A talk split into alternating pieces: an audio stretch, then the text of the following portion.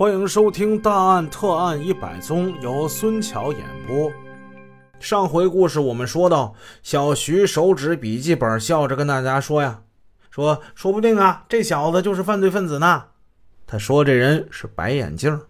众人一笑，大家都明白这是一句玩笑话。老鲁汇报了在保险公司调查的情况。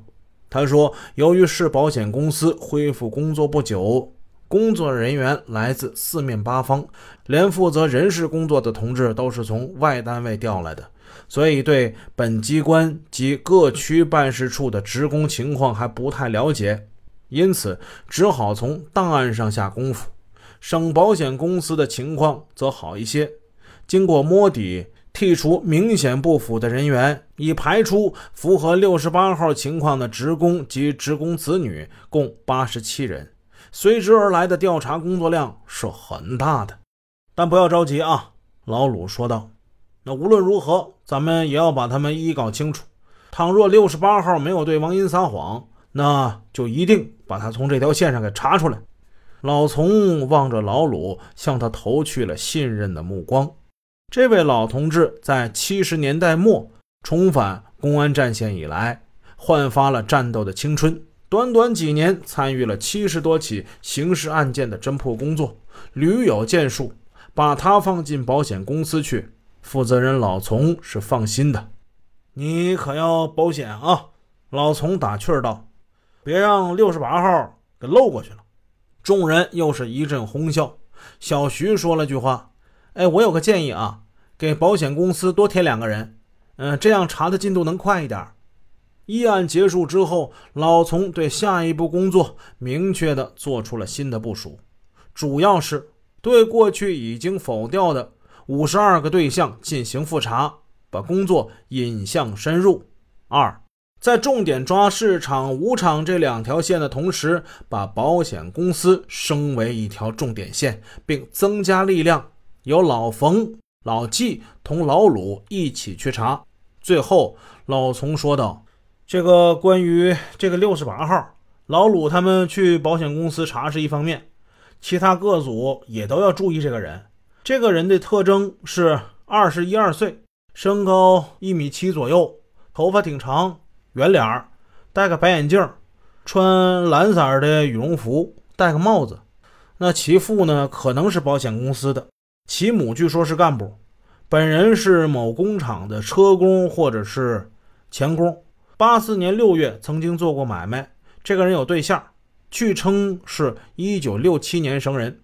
会后，鲁、季、冯三人奔赴保险公司继续查这六十八号，但是由于调查工作量很大，他们决定分头行动。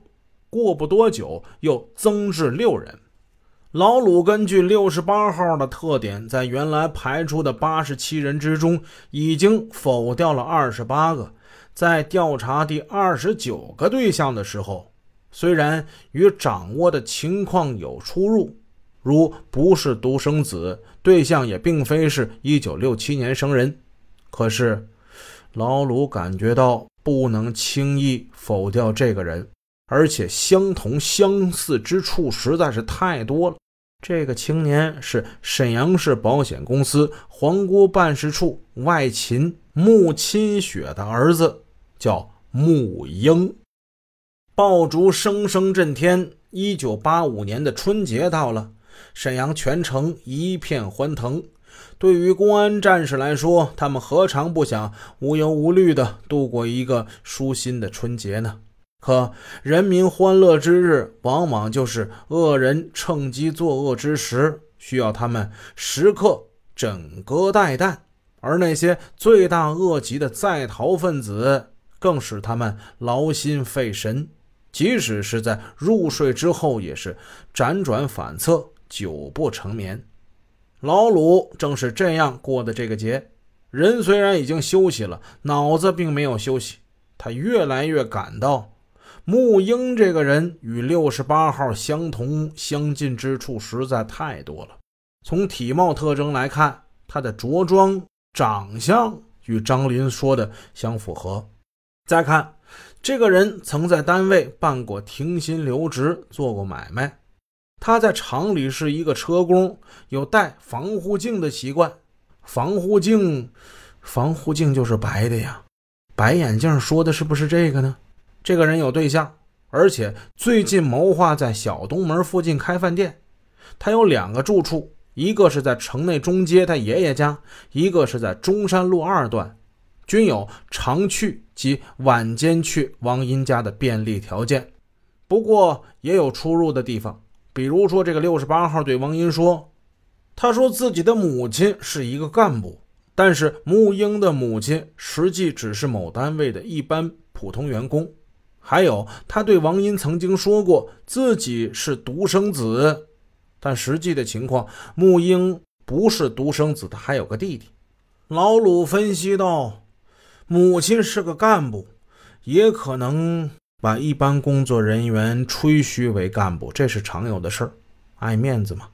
至于独生子，也不能听这六十八号所言，他说的话就都是真的吗？